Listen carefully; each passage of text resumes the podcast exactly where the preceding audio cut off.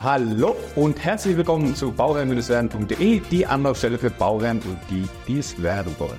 Mein Name ist Maxim Winkler, ich bin Architekt und Bauherr und möchte dir dabei helfen, Bauherr zu werden. Heute in einem ganz besonderen Talk und ich freue mich da schon riesig drauf. Einmal zu meiner Rechten der Thomas von der Firma Däumer. Ja, hallo. Thomas Wagner ist schon bekannt äh, aus diversen Podcast-Folgen. Genau, wir werden schon öfters zusammen. Genau. Und äh, zu meiner Linken äh, Timo Leukefeld, Professor Timo Leukefeld der äh, auch schon bekannt ist im Podcast, wo wir auch schon bereits ein Interview geführt haben. Das ist zwar ein bisschen länger her, 2019 war das, aber ähm, nichtsdestotrotz kann man die Folge immer noch anhören, die ist aktueller denn je. Und äh, wir wollten uns jetzt mal zusammentun zu einem Austausch, und so möchte ich das auch nennen, dass wir uns austauschen auf fachlicher Ebene, wo wir uns einfach ähm, Trendforschung, Entwicklung, wo geht die Reise hin, wo sind wir gerade, äh, was kann man machen, wie entwickelt sich der Markt oder was sind auch für Möglichkeiten vorhanden. Und ich glaube, das ist ein so spannendes Thema. Deswegen ähm, erstmal die Frage, äh, wie geht es euch in der Runde? Mir geht's gut. Wir haben ja Anfang oder Mitte September mittlerweile immer noch Sommertemperaturen. Ja. Ne? Und wunderbar. Gute Anreise gehabt hier nach Freiberg, ins schöne Freiberg. Ähm, schöner kannst du nicht sein. Also gut. Ja, ich freue mich heute, zwei ganz tolle Gäste hier in den ersten beiden energieautarken Häusern begrüßen zu dürfen. Äh, die Sonne hat heute geschienen und die Speicher sind voll. Das ist ja heute ähm, ein großes Glück. Wir haben schon Solarkaffee zusammen getrunken. Ähm, alle haben die höchsten Glücksgefühle durch diesen Kaffee. Ich habe mir empfehlen. Genau, und heute werden wir uns sicher ähm, über Energie unterhalten in verschiedenen Formen und ja, Energie verbindet. Genau. Und bevor wir jetzt direkt ins Gespräch einsteigen, wollte ich auch über den Kaffee einsteigen. Ähm, was ist das Besondere an dem Solarkaffee? Also unser Freiberger Solarkaffee ist berüchtigt und besteht aus vier Zutaten. Gefiltertem Wasser, ähm, handverlesenen Bohnen, einer sehr guten Kaffeemaschine und Sonnenstrom. Und wenn das zusammenkommt, dann gibt das sozusagen einen ganz, ganz tollen Geschmack. Ja, da lernt man das, ne? die Sonne hat den Kaffee gereicht. genau, hier, hier genau. ihn auch gebrüht. Genau. Ja, also, ja das schließt sich der Kreis auf einmal. Ja, ja, kommt das zusammen, was zusammen gehört. Richtig. Genau, wir haben so für, den für, den, für den Talk heute äh, so, so Hauptthemenpunkte aufgeschrieben oder ausgearbeitet, wo wir gesagt haben, da möchten wir so ein bisschen entlanghangeln. Ähm, und wir wollten so mit der Energiepolitik starten. So, was ist da der Status quo vielleicht, äh, Timo? Kannst du uns da vielleicht ein bisschen einleiten? Wo stehen wir aktuell? Ähm, genau, erstmal, wo stehen wir aktuell? Wo sind wir gerade?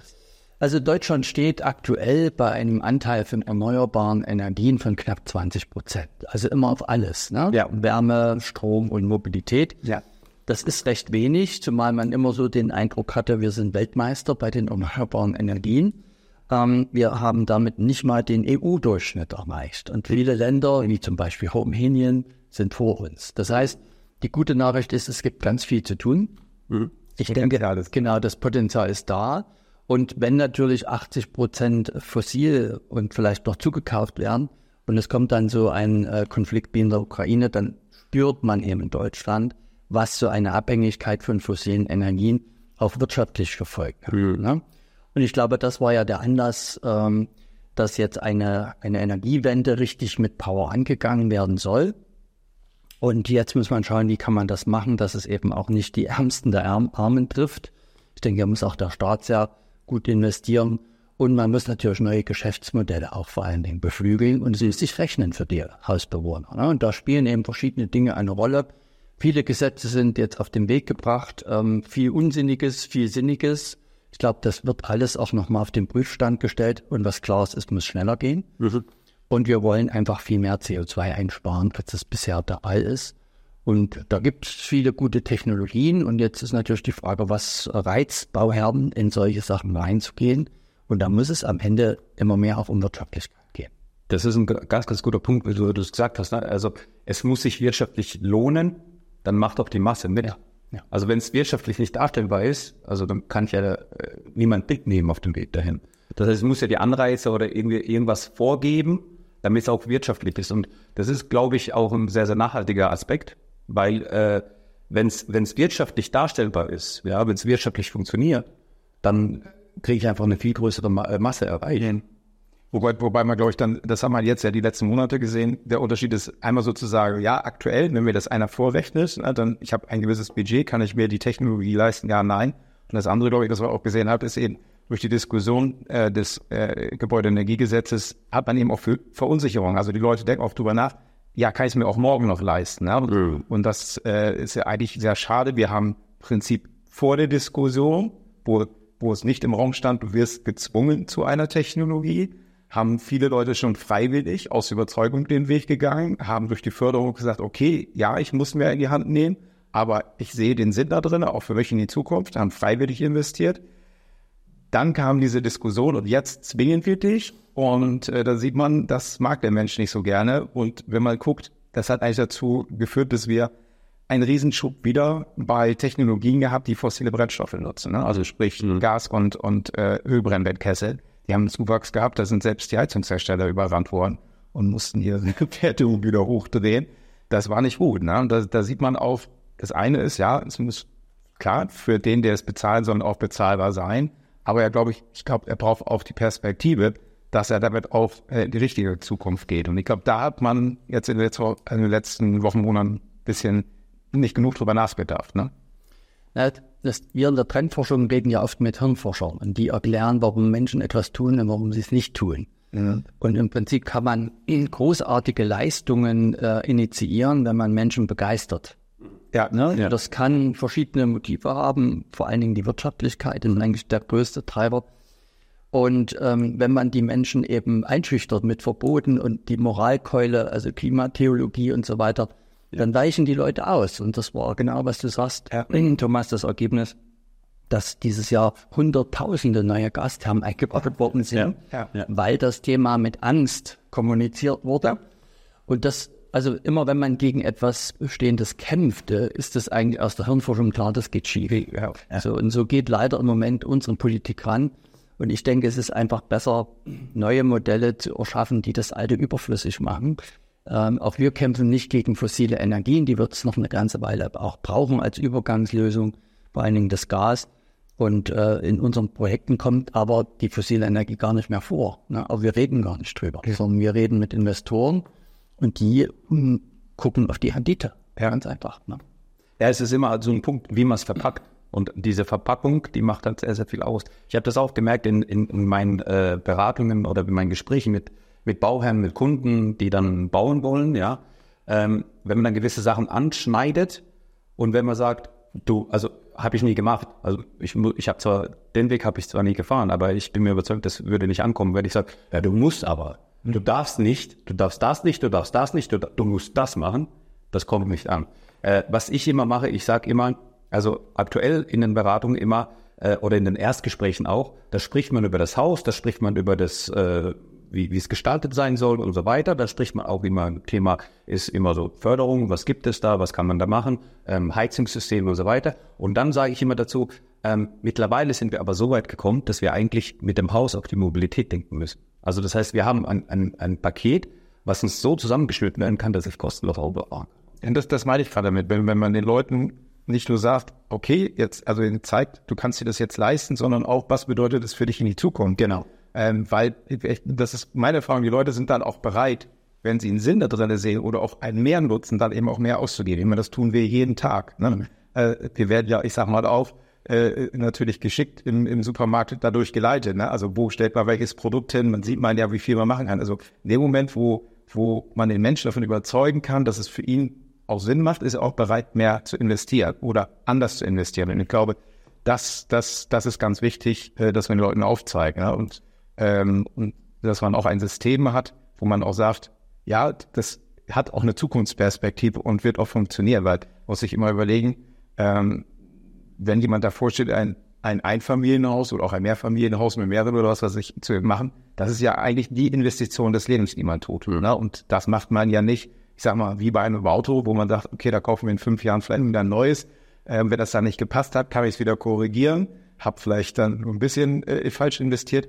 Bei so einer Immobilien ist das ja schon eine Investition, die ich halt für mein Leben tue. Ne? Und, und da will ich auch natürlich äh, äh eine Sicherheit haben. Ne? Wir haben ja da auch Verschiedenes ausprobiert. Also wir sehen, was passiert, wenn man Menschen unter Druck setzt. Jetzt so mit dem Heizungsgesetz. Wir haben es bei den Dämmstoffen gesehen. Wenn man die Menschen zwingt zu dämmen, weichen sie aus auf den billigsten Dämmstoff. Ja, aus der ja, ja, Und damit wir uns wieder in Zukunft ein riesen neues Problem schaffen. Und wir haben, äh, sind ja sozusagen spezialisiert, hochgradig energieautarke Gebäude zu entwickeln. Und als Ingenieur guckt man immer nur auf die Technologie und Wirkungsgrad, Kennlinie, äh, Annuitätenmethode und so weiter. Aber wir haben dann ganz schnell mit den Handforschern eben auch Dinge entwickelt, wo wir gesagt haben, naja, die, die Menschen machen sich ja auch unabhängiger, ne? sind selbstbestimmter mit so einer Technik.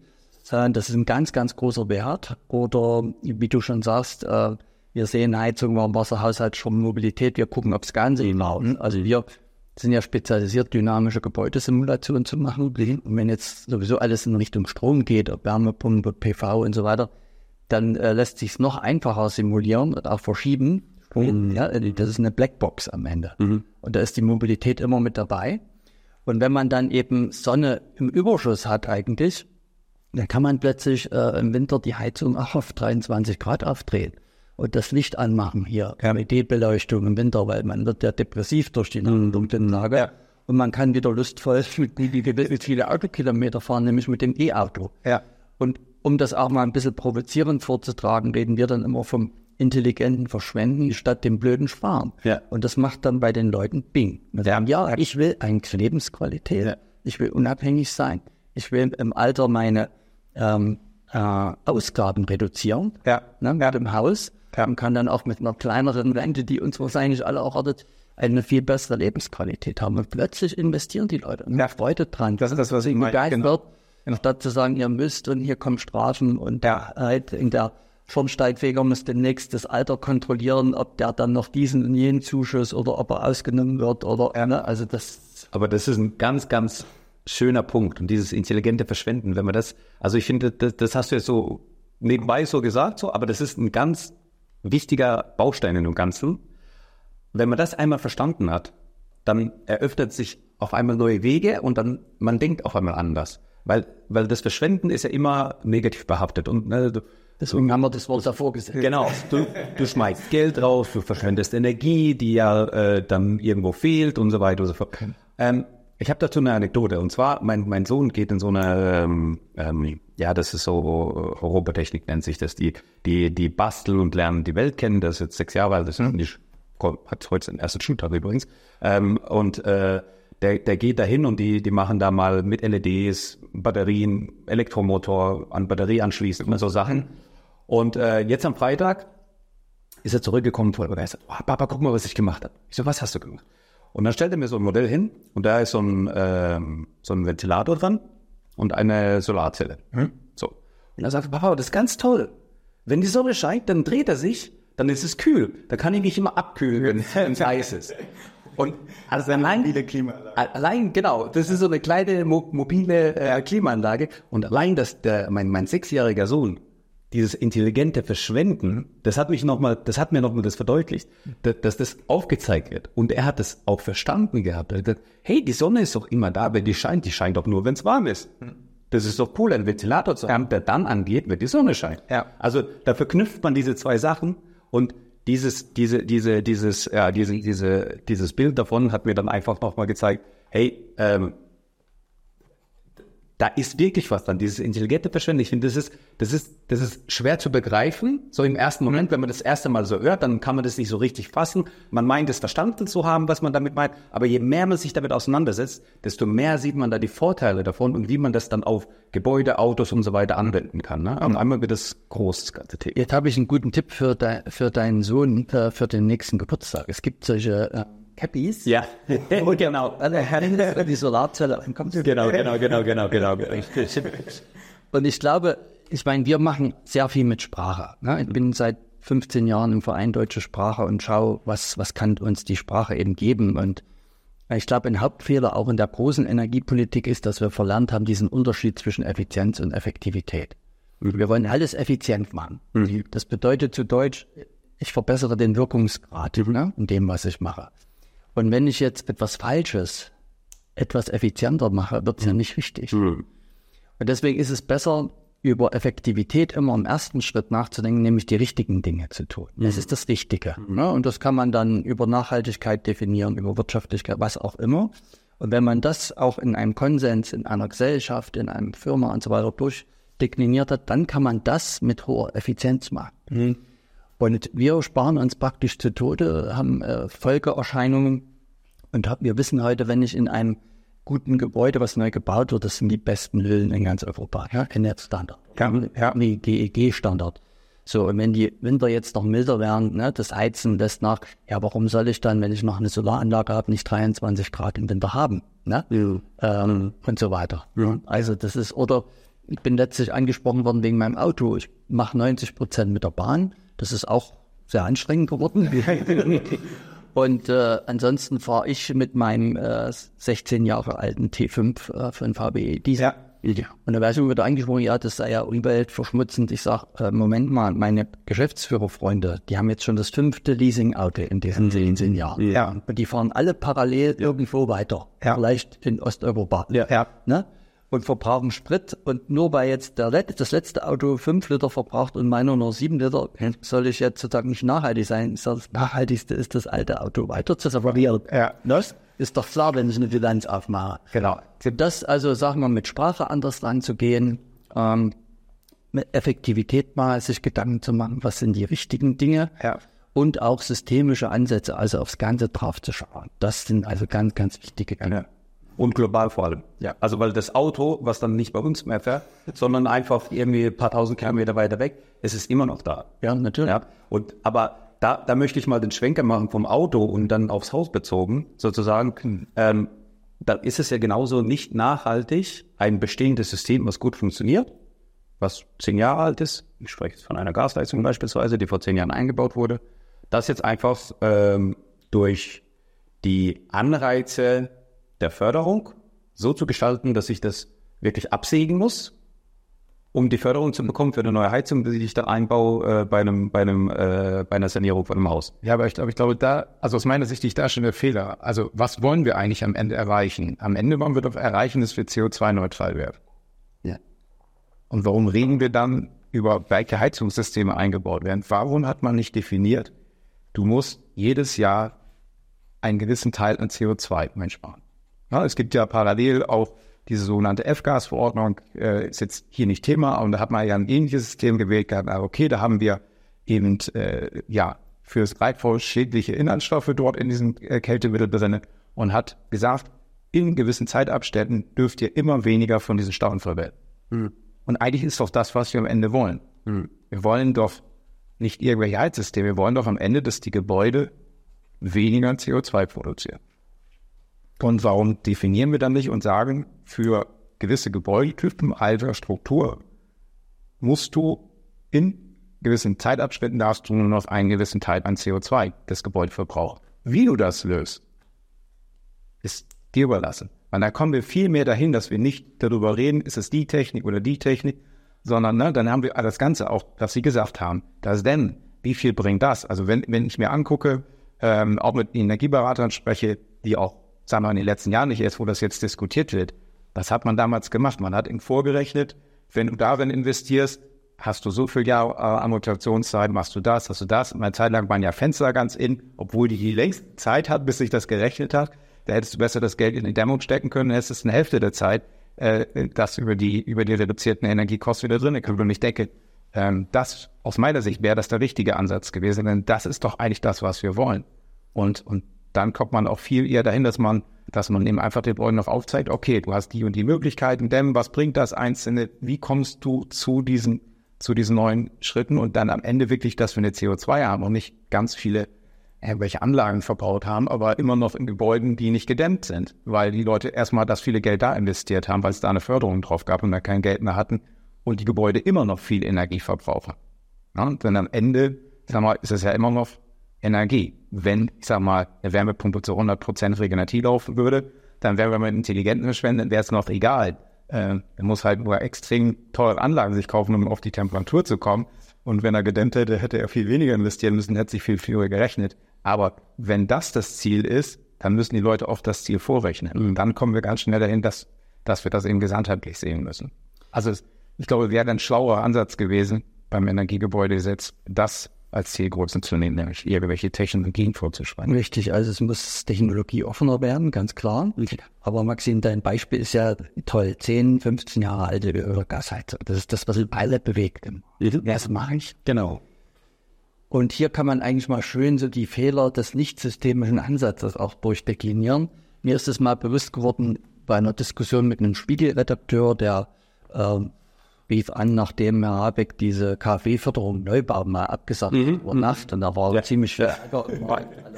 Da hat das Telefon bei allen, glaube ich, Genau. in der Branche tätig sind, geklingelt. Der äh, Spiegelredakteur sagt, Ja. Herr Leukefeld, äh, was machen wir jetzt? Ich sage, weiß ich doch nicht, fragen Sie den Minister. Er sagt, na stellen Sie sich mal vor, Sie wären Herr Habeck. Ich sage, um Gottes Willen. Stellen Sie sich mal vor, Sie wären der Minister. Ich sage, okay. Ich sage, ich würde mir erst mal angucken, wie das Fördersystem aufgebaut ist. Und dann kommen wir auch auf die Frage, lohnt sich das, den, den relativ jungen Kessel zu nehmen? Und äh, dann haben wir gesagt, so, was sind eigentlich unsere Ziele? Unsere Ziele sind CO2 zu reduzieren und die Energiekosten für die Bewohner in den Häusern zu reduzieren.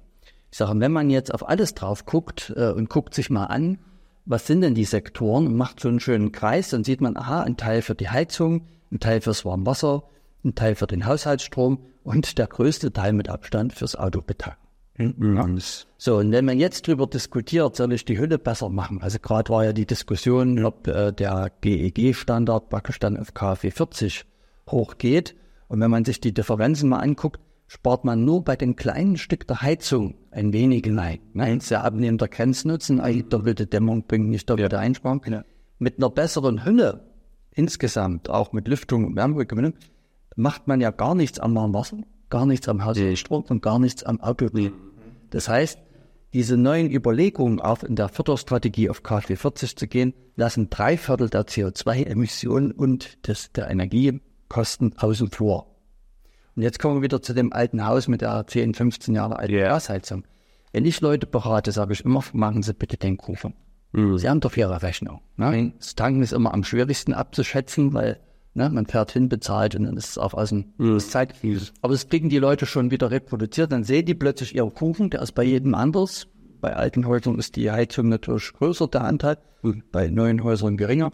Und dann sage ich, wie wäre denn der Ansatz, und gerade die Heizung ist ja eine komplizierte Geschichte. Da braucht man eine gute Beratung, man braucht Fördermittelsicherheit. Die haben wir im Moment nicht, weil sich alle paar Wochen was ändert und die CDU sagt, wenn wir dann in zwei Jahren an die Macht kommen, kippen wir das ganze Heizgesetz wieder. Also das ist ja für die, die investieren, ganz, ganz äh, störend und verunsichernd. Ja. Ne? Und da brauche ich auch einen Energieberater, der sich die Heizung anguckt. Passt die Wärmepumpe, muss ich die Heizflächen, muss ich dämmen? Also da braucht man Zeit und man braucht jemanden, der dann die Fördermittel auch gut ausrechnet. Aber man könnte erstmal ganz schnell was machen, nämlich eine Photovoltaikanlage aufs Dach setzen mit einer Batterie. Das ist, würde ich medizinisch gesehen sagen, ein gering invasiver Eingriff. Ein Gerüst bauen, Gerüsten weg. Ähm, und dann stecke ich in meinen Warmwasserboiler von meiner fossilen Heizung einen Heizstab, der den Überschuss nutzt, um Duschwasser zu machen. Und plötzlich kann ich mit dieser Investition, 30.000 Euro, ne, 10 kW, Kilo, davon 10 Kilowattstunden Akku, kann ich praktisch drei Viertel meiner Energiekosten, nämlich Warmwasser zu 75 Prozent, Haushaltsstrom zu 75 Prozent. Und wenn ich auf E-Mobilität umrüste, was in dem Fall dann total sinnvoll ist, kann ich ein Dreivierteljahr umsonst fahren. Dann habe ich drei Viertel meiner Energiekosten vom Tisch und drei Viertel meiner CO2-Emissionen reduziert. Also eine, maximale Wirkung. Und lass mir für das Heizthema einfach viel mehr Zeit. Ne, um zu sagen, jetzt sollen die erstmal politisch das äh, festigen, was kommt nun nächstes Jahr an Förderungen, ne? was bin ich dann wirklich verpflichtet, äh, welchen Energieberater brauche ich dazu. Und das ist das, was ich eben sage. Wenn jetzt eine zehn Jahre alte Gasheizung drin ist, würde ich gar nichts machen mit der Gasheizung. Einfach aus wirtschaftlicher Vernunft und auch aus ökologischer Wirkungssicht. Ne? Oder das System so aufbauen, dass die jetzt also redundant funktioniert, Genau, dass die jetzt noch genutzt wird genau. Und äh, zu Spitzenzeiten, also dass jedes Gerät, wenn die Wärmepumpe jetzt äh, die Wahl ist oder die Entscheidung ist Wärmepumpe und Gasheizung weg, dass man sagt, nee, ich lasse beides da. Die Wärmepumpe läuft dann, wann die gut laufen kann und die Gasheizung läuft dann, wenn die gut laufen kann. Und dann habe ich halt meine vier, fünf Wochen Verbrauch, Spitzenverbrauch durch die Gasheizung gedeckt und die Wärmepumpe macht den Rest dann, wo sie den besten Wirkungsgrad hat. Wobei es da auch tolle neue Lösungen gibt, wenn man sagt, man will an der Heizung jetzt nichts groß machen und nicht die Heizkörper raus im Fußbodenheizung. äh, nimmt man eine Wärmepumpe rein, die man auf 35 Grad Vorlauftemperatur einstellt als Grundheizung. Genau. Und damit hat es sehr, sehr gute ja. äh, Arbeitszahlen. Ja. Und für die Spitzenleistung nimmt man ein Infrarotpanel mhm. im Winter. Also die Kombi hat auch gerade die TU Dresden untersucht. Die ist hocheffizient mhm. und in, in Summe praktisch günstiger, als jetzt überall Fußbodenheizung reinzulegen und zu machen. Die läuft dann immer am besten Vorlaufbereich. Ne? Ja. Also da gibt es dann verschiedene Sachen. So, Dennoch würde ich sagen, Investitionen gearbeitet. Genau. Ja, ist ja das ja, also das geht ja nicht. Also das muss ich ja dann was möglich ist, sondern es muss ja auch am Ende muss es ja auch bezahlbar bleiben. Richtig. Also nochmal mit Blick auf CO2 und Energiekosten wäre eigentlich an einem älteren Einfamilienhaus erstmal eine PV-Anlage. Da macht man nichts falsch. Und dann die Heizung muss natürlich irgendwann getauscht werden, fossil, aber dafür muss man sich Zeit nehmen. Ja. Da kommt ja das neue, äh, die neue Förderung der KfW, äh, ich habe den Namen jetzt nicht im Kopf, aber 442, äh, Solaris Tanken oder wie das heißt, wo dann die Förderung für PV, Speicher und Wallbox ist in Kombination mit E unter was vorhanden sein muss. Also da sind zwar ein paar Fallstricke drin, man muss an der Adresse gemeldet sein, du musst bereits ein E-Auto besitzen oder halt eins bestellt haben und so weiter. Äh, ich, ich, ich glaube, da fallen viele raus, wobei 500 Millionen vorhanden sind in dem Topf. Also müssen wir gucken, wie sich das jetzt entwickelt. Kann man ja am 26.09. die Anträge ist verfügbar. Geht in die richtige Richtung. Das klingt absolut. Also wäre ich sehr dafür, ne? klingt ja. vernünftig. Natürlich braucht es dann auch noch ein paar andere politische Entscheidungen. Also wenn ich heute Wärmepumpen und E-Autos kaufen soll äh, und erfahre gleichzeitig von der Netzagentur, dass nächstes Jahr bei Stromanlagen ich als erstes gedrosselt werde, wirkt das natürlich mega verkaufshemmend. Ja, ja. Ja, ja. Und das muss man irgendwie anders kommunizieren oder technologisch anders hinbekommen. Ne? Wir haben aber auch in der Infrastruktur das Problem. Ne? Also es hören wir jetzt auch schon in einigen Enden, wo jemand ne, noch eine Wallbox haben möchte, weil er sich Elektroauto kaufen will oder eine Wärmepumpe mhm. und dann der Energieversorger schon sagt, tut mir leid, da sind schon zu viel drauf auf dem Kabel, das funktioniert nicht mehr, wenn ihr im Winter alle zur selben Zeit das Auto anschließt und die Wärmepumpe auf Volllast fahrt. Ähm, das sehen wir ja auch ne, bei unseren Produkten, dass die, die Energieprodu äh, Energieversorger, also unsere Hauseinführungssysteme, äh, eben jetzt wir ähm, dort in den Kabeln größer werden. Ne? Also die mhm. Energieversorger legen heute deutlich größere Kabelquerschnitte beim Neuanschluss, als wir in der Vergangenheit haben. Also wir haben gerade aktuell dort auf äh, eben unsere sozusagen unseren Abdichtbereich vergrößert, äh, weil früher war, ich sag mal, für ein äh, ein Mehrfamilienhaus ein 4x35, 4x50 Quadratkabel, das Standardkabel, was verlegt wurde. Mittlerweile sind wir bei 4x75, 4x90 Quadratkabel was standardmäßig verlegt wird. Ne? Und ähm, da, da sieht man eben, das eine ähm, der anderen nicht mitgehen. Und ich glaube, auch alleine deswegen brauchen wir schon mehr Photovoltaik vor Ort, weil wenn man einfach mal anguckt, das kann man ja hochrechnen, wie viel Strom bräuchten wir dann, wenn wir den Weg gehen. Ähm, den werden wir in Deutschland nicht produzieren und kaufen können, den Strom in Summe. Da hat es ja auch schon äh, Leute gegeben, die sich damit befasst haben, äh, mal einen ganz interessanten Vortrag da gehört. Ähm, und von daher ähm, ist das ja auch auf diesem Wege lösbar. Also das ist es, wenn man es halt gesamtheitlich sieht. Man sagt, du hast den Vorteil, du sparst jetzt schon ganz viel bei dir selbst, mhm. ähm, was Sie gerade vorgetragen haben. Und auf der anderen Seite kriegen wir aber auch unser, unser Infrastrukturproblem mit den Griff. Weil wir können ja jetzt nicht sagen, komm her, die nächsten zehn Jahre sperren wir mal alle Straßen, reißen auf und legen neue Kabel. Dann sind wir so weit, dass wir das alles, was wir gerne möchten, auch umsetzen können in der Praxis. Wobei man sich langfristig, denke ich, auch parteienübergreifend klar ist, der Netzausbau muss massiv vorangetrieben werden. Ja, ja. Na, aber wenn das nicht so einfach ist, denke ich, die hm, Versorger mal untereinander abstimmen würden und würden dann auch gleich schnell das Internet mit reinlegen, dass man sagt, man einmal die Straße auf ja, aber jeder sein eigenes Süppchen. Ja, aber wenn wir gucken, ne, Glasfaser ist ein schönes Beispiel. Ja. Also ich bin jetzt bei Däuber seit 23 Jahren. Seit 23 Jahren ist der Glasfaserausbau in Deutschland auch gewollt. Und wir haben, wir liegen immer noch in Deutschland, ich glaube, auf vorletzten Platz. Ja. Glasfaser, mhm. äh, meine zweite Heimat Dänemark, die sind da schon äh, ich glaube schon im Sommerhaus für den Stromzähler schon vor 25 Jahren den Glasfaseranschluss. Also den haben wir nicht genutzt für Kommunikationszwecke, dann wird nur der Zähler mit abgelesen. Ähm, und wir reden hier immer noch über Smart Meter, ob wir es jetzt einbauen oder nicht. Also, ähm, na, und wenn ich auch gucke, Stromtasse, wir haben oben bei uns in Norddeutsche, wo ich herkomme, unsere Offshore-Windanlagen, mhm. aber den Strom kriegen wir nicht weg davon. Mhm. Aber ich, ich wollte jetzt noch mal kurz auf diese, auf die, auf die neue Förderung der KfW nochmal zurückkommen, mhm. denn da, da ist ein kleines Detail drin, was mich sehr gefreut hat, wo ich wirklich fast schon Übelsprung gemacht habe, als ich das gelesen habe. Ähm, also gibt es Förderung 10.200 Euro maximal 6000 für PV, ähm, Kriterien erfüllt, 6000 für PV, 3000 für den Speicher und 600 für eine normale Wallbox, 1200 Euro für eine bidirektionale Wallbox. Mhm. Und als ich das gelesen habe, bidirektionale Wallbox, da hat, hat mich das so gefreut, weil das für mich das erste offizielle Zeichen war, mhm. dass das System so auch bei uns zum Einsatz kommen soll. Ja. Was meiner Meinung nach sehr zukunftsweisend ist und eigentlich schon längst überfällig gewesen wäre. Ähm, ich weiß, dass in Japan äh, der Punkt ist, dass das dort schon bereits so funktioniert, ja, dass man sein Hausspeicher auf einmal wird das Haus mit der Mobilität noch stärker vereint. Auf einmal kann ich den Hausspeicher ausladen auf das E-Auto. Ich kann im E-Auto für die Nacht 50, 30, 40, 60 Prozent freigeben, was genutzt werden kann, was mir dann zusätzlich ähm, mhm. mein Haus absteuern kann. Also das heißt, ich lade mein, mit, äh, wenn die Sonne scheint, lade ich mein Auto. Wenn die Sonne nicht scheint und meine Haut, mein, mein Haus braucht die Energie, dann kann ich mir einen Teil von dem Auto, was geladen wurde, mhm. wieder zurückholen. Das heißt, ich habe da wieder einen Puffereffekt. Ähm, ich habe dadurch wieder eine Netzstabilisierung. Und das wäre ja auch ein richtig, oder ist in meinen Augen eigentlich ein richtiger Weg, in die richtige, oder der richtige, ne, da geht es in die richtige Richtung. Ja? Ich denke, von den Japanern kann man viel lernen. Die haben ja immer mit ihren großen Wetterereignissen und Erdbeben sehr viel Probleme, was Katastrophenschutz betrifft und äh, dann auch Gebiete wirklich lange nicht erreichbar sind. Und dort hat die japanische äh, Regierung irgendwann einfach mal gesagt, so alle Hybridautos, und die haben ja sehr viele, müssen jetzt einfach eine Steckdose haben.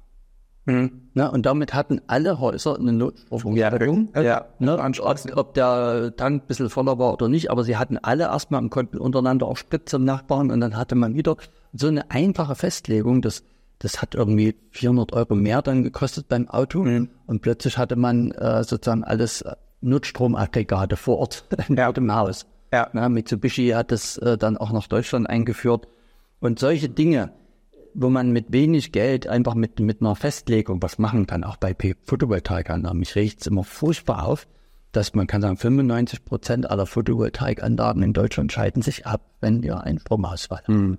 Ja. Das wissen nur ja. kaum ja. Anlagenbesitzer, ja. Ne, weil ja. natürlich netzgekoppelt sind und ausgehen müssen, damit im Reparaturfall nicht der Elektriker draußen auf der Straße ein Schlag kriegt oder so ja. sein wird. So. Und die meisten vergessen einfach bei der Bestellung ihrer Photovoltaik mit Akku diese Notstromoption Option mitzubestellen. Ja, also auch, ich meine, ist auch ja. eine Steckdose, ja. die separat am Akku dran ist, aber ja. dann kann man mit Kabeln im Haus seine Dinge versorgen. Ja. Und das wäre zum Beispiel auch eine ganz einfache Lösung, dass man sagt, es dürfen nur noch solche Systeme verkauft werden, solche Akkus, wo die Steckdose mit dran ist. Ja, ne? meins uns ja wirklich helfen würde, ne? weil das ja mal durch die Veränderung, die wir haben, wird natürlich, sagen wir mal, die Netzstabilität immer schwieriger in den Griff ja. zu kriegen.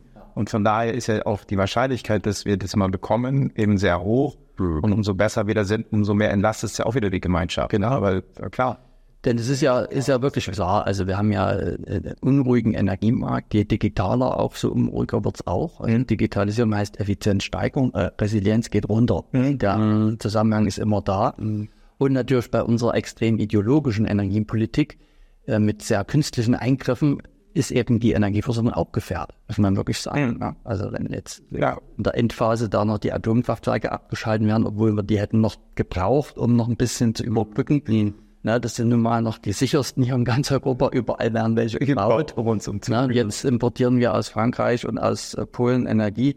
Also das wird schon unruhiger und da ist so eine Option, ne? das hätte ich gleich in die KW-Förderung mit reingepackt, hätte ich gesagt, hier, wer eben die Notstromoption mit kauft, kriegt nochmal 300 Euro. Ja, ja, ja. Dann macht man ja auch die Haushalte unabhängiger und sicherer in solchen Krisen. Oder sagt man fördert es nur, wenn es drin ist. Ne? Genau, ja. Und wenn, wenn in so einem Blackout kann dann der, der Strom hat, auch den Nachbarn ja. mithelfen. Ja. Ja, das ist ja eine riesen ja. Hilfsgemeinschaft, die dann im einen Haus entsteht bei ja, Und ich sag mal wirklich für die, ich sag mal dann für, für das, ich sag mal, Anführungsstrichen Überleben, reicht ja auch vollkommen. Also da ist ja gar nicht wichtig, dass in der Nacht Strom hat. Ist ja solcher, der Kühlschrank über den Tag ein paar Stunden lang gekühlt wird. Die sind heute alles gut isoliert, da geht nichts kaputt über Nacht. Ne? Also und in der Not reduziert man sich dann auch aufs Wesentliche. So, das, das funktioniert ja gut. Ne? Also von daher ist das zeigen ja dann immer, ne, wo wir Hochwasser haben oder sowas, solche, solche Szenarien zeigen ja, dass das funktioniert, die Leute dann auch, auch erfinderisch werden. Ne?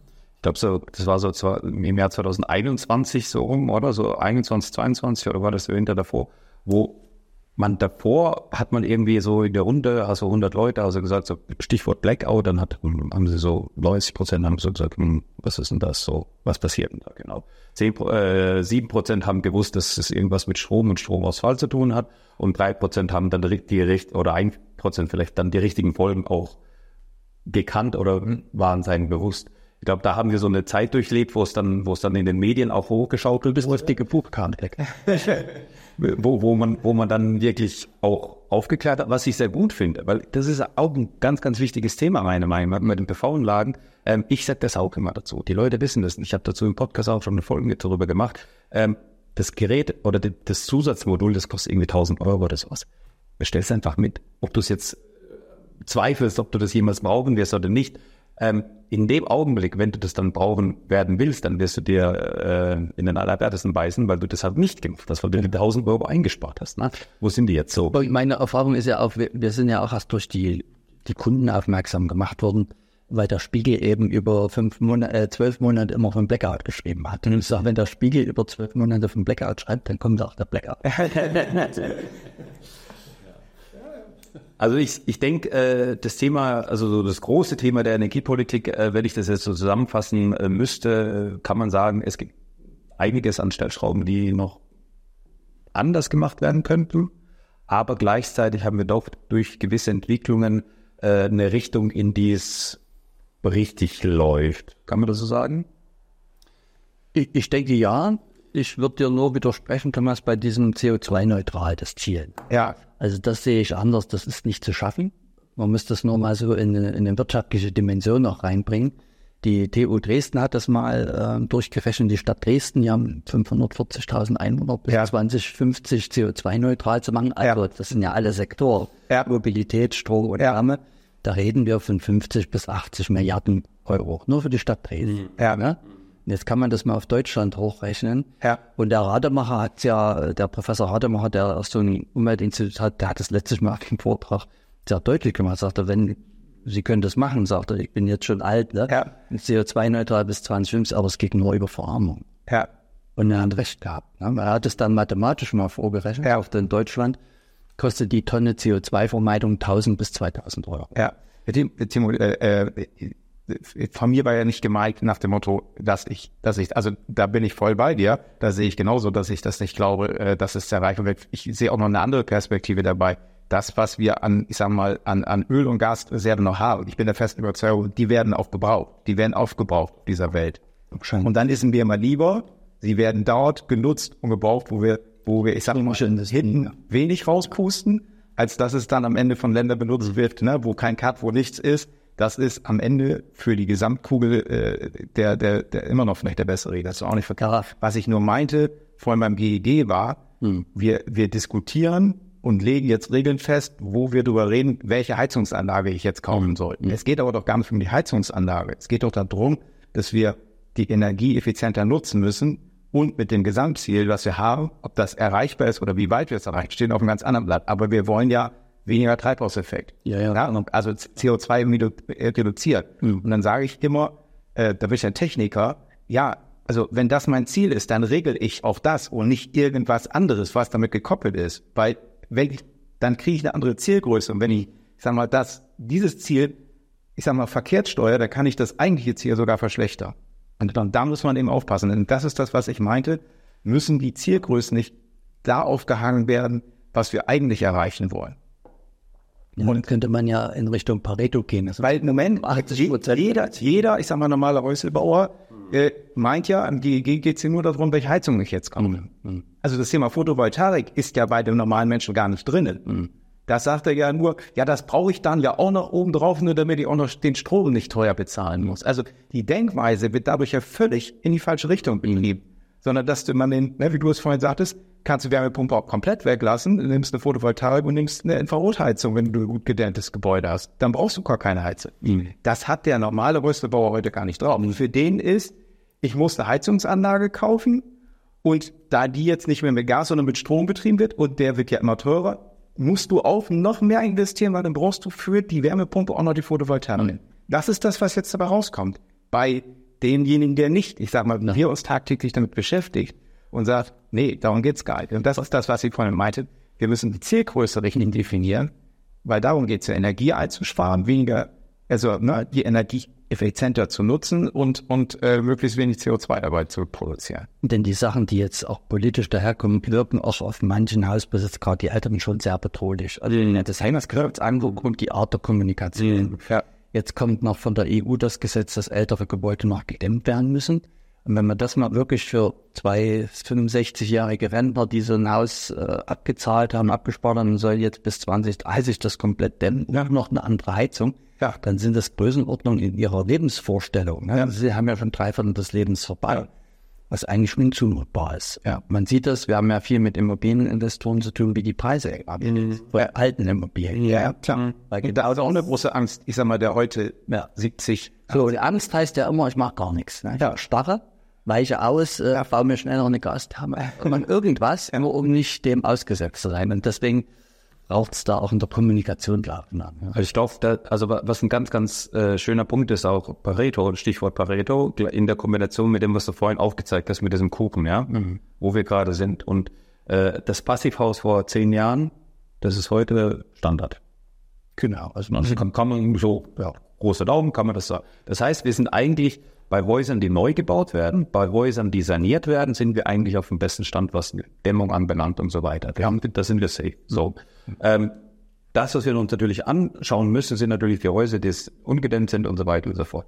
Und ich habe es bisher eigentlich nicht erlebt. Ich weiß nicht, vielleicht hängt das einfach daran, oder hat damit zu tun, dass ich einfach mit den Leuten zu tun habe, die, die dann zu mir kommen, die dann äh, wirklich äh, das Haus erworben haben, geerbt haben, im Bestand haben, was auch immer, mhm. die dann natürlich immer mit dem Ansatz hingehen, hey, ich möchte es sanieren, die Leitungen sind alt, Elektro muss neu gemacht werden, dann mache ich das Gesamtpaket, also energetische Sanierung und eine Kernsanierung im Endeffekt, ja, wo alles ausgetauscht wird. Und dann sprechen wir, also ich habe es nie erlebt, dass wir äh, über Sachen gesprochen haben, wo wir gesagt haben, ja, ich mache die Heizung neu, aber die Fassade lasse ich ungedämmt und die Fenster lasse ich auch noch alt. Die sind, die sind 20 Jahre alt, die, die passen noch so auf die Art. Das heißt, man, man geht ja immer an das Projekt ran und sagt, hey, wenn ich jetzt schon mache, das hat ja auch aus wirtschaftlichen Gründen, äh, mit wirtschaftlichen Gründen zu tun. Das heißt, die Bank äh, gibt mir einen, einen, einen Kredit für das Haus und für die Sanierung. Und wenn ich das jetzt mache, ist es natürlich sinnvoll, wenn ich jetzt noch nicht drin wohne, dass ich dann das rundum Sorglospaket mache, anstatt in zehn Jahren nochmal das Ganze anzugehen. Da wohne ich schon drin, da habe ich viel mehr Probleme. So, das heißt, wir sprechen ja immer eigentlich bei ähm, Eigentumswechsel bei einer Immobilien sprechen wir eigentlich immer von einer energetischen Sanierung, die mit dazukommt. Mhm. Das heißt, wenn die Förderungen nach wie vor und attraktiv bleiben, werden nach und nach mit der Zeit werden die Häuser oder der Häuserbestand wird ja nach und nach aufgearbeitet, mhm. sodass wir da eigentlich hinkommen.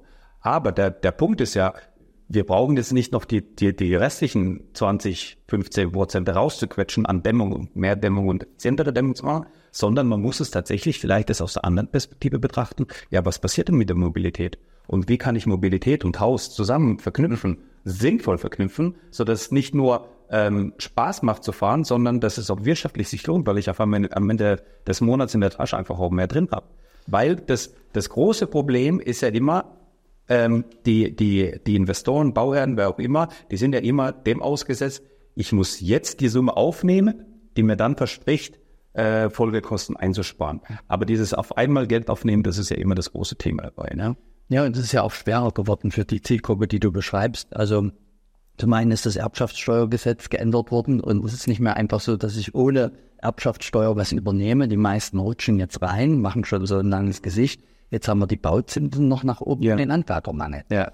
Das heißt, ich erlebe eher, dass die äh, Übernehmer solcher Immobilien nicht mehr das Gesamtpaket machen aus diesen Gründen. So, ja. Ich habe einfach ein begrenztes Budget. Wie kann ich das jetzt am wirkungsvollsten einsetzen? Und da ist natürlich immer die Frage, wo ich selber drin? Da erlebe ich, dass die Leute mehr Geld investieren, ja. weil sie einfach sich wohlfühlen. Ja, ja und ja. wollen noch nicht mehr das alte Fernseher und den alten Ölkessel. Ähm, bei den Investoren geht es natürlich dann darum, wie ist die Rendite untersprechen. Mhm. Und die gehen genau auf solche Kennzahlen dann ein. Ja? Und ich meine, wir haben ja jetzt die letzten 20 Jahre eine energetische Sanierungsquote von 1% gehabt. Mhm. Also fast gar nichts. Ja? Bei Neubau. Äh, ich kenne jetzt die aktuellen Zahlen von dieses Jahr nicht, ob die, äh, ob das Prozent jetzt sehr stark explodiert ist oder ob es so bleibt. Da müsste man mal in der Statistik gucken. Aber dort müssten wir ja eigentlich auf. Aber die praktischen Randbedingungen der Ökonomie sprechen im Moment eher, also machen es schwieriger ne, für mhm. Investor. Also es muss jetzt auch, steht davor, meiner Mutter ihr Haus zu übernehmen, Baujahr 69, 80 Quadratmeter, ne, ungedämmt, wo ich sage, will ich das überhaupt noch? Äh, weil ich wäre ja selber nicht dort wohnen. Ja. Dann müsste es eigentlich komplett, wie du sagst, anfassen. Ja. Kann es aber gar nicht vermieten, ne? weil so ein kleines Haus will kein Mensch mieten. Ja. Echt schwierig. Also ich glaube, dass die Sanierungsquote, ich kenne zwar auch keine Zahlen, ich glaube aber, dass die hochgeht, einfach pragmatisch gesehen, da der Neubau ja gerade im einem Mehrfamilienhausbereich eben extrem zurückgegangen ist und die Firmen natürlich, ich sag mal, sich jetzt wieder auf das, was wir früher mal gemacht haben, sanieren, auf konzentrieren, was sie jahrelang eben die letzten 10, 50 Jahre nicht gemacht haben, auch weil Neubau wie von alleine lief. Also dann beschäftige ich nicht mit dem komplizierteren und aufwendigeren und unplanbaren. Ja, das war unser erster Part von unserem Talk mit Thomas Wagner von Däumer und Professor Timo Leukefeld. Wir sprechen in dem zweiten Teil weiterhin über die Mehrfamilienhäuser, über andere Sachen, die relevant sind, Sanierungen, was man machen kann, Heizungssysteme und so weiter und so fort. Auf jeden Fall die nächsten Folgen auch anhören. Es wird spannend bleiben. Also schön dranbleiben. Bis dahin. Tschüss.